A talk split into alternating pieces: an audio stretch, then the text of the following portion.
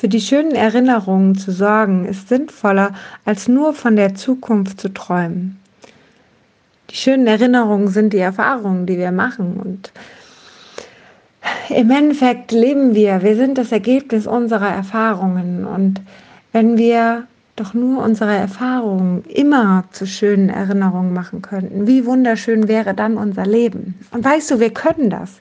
Wir können genau unsere Erfahrungen komplett neu machen. Wir können sie zu schönen Erinnerungen machen, zu heilenden Erinnerungen, zu wachsenden Erinnerungen. Wir müssen nur bereit sein, daran arbeiten zu wollen und dahin zu schauen und daran zu wachsen und dann wird das schon was. Ich weiß, dass es möglich ist, weil ich so, so sehr gewachsen bin und weil ich aus so vielen schlechten und negativen Erinnerungen so schöne gemacht habe. Und ich weiß, wenn ich das kann, kannst du das auch. Ich wünsche dir einen schönen Tag.